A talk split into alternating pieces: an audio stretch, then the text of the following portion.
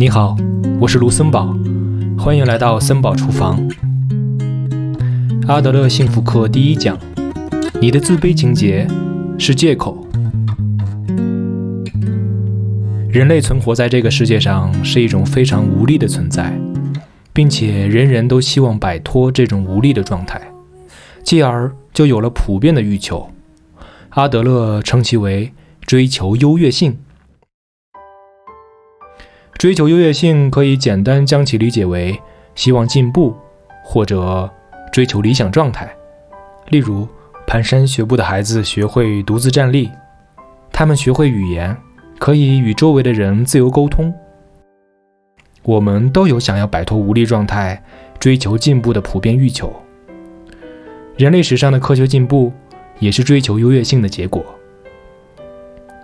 人都处于追求优越性这一希望进步的状态之中，树立某些理想或目标，并努力为之奋斗。同时，对于无法达成理想的自己，就会产生一种自卑感。例如，越是有远大志向的厨师，也许就越会产生还很不熟练，或者必须做出更好的料理之类的自卑感。与追求越性相对应的。就是自卑感。阿德勒说，无论是追求优越性还是自卑感，都不是病态，而是一种能够促进健康、正常的努力和成长的刺激。只要处理得当，自卑感也可以成为努力和成长的催化剂。不满足于现状，不断进步，寻求更加幸福。如果是这样的自卑感。就没有任何问题，但是有些人无法认清情况是可以通过现实的努力而改变的这一事实，根本没有向前迈进的勇气。他们什么都不做，就断定自己不行，或是现实无法改变。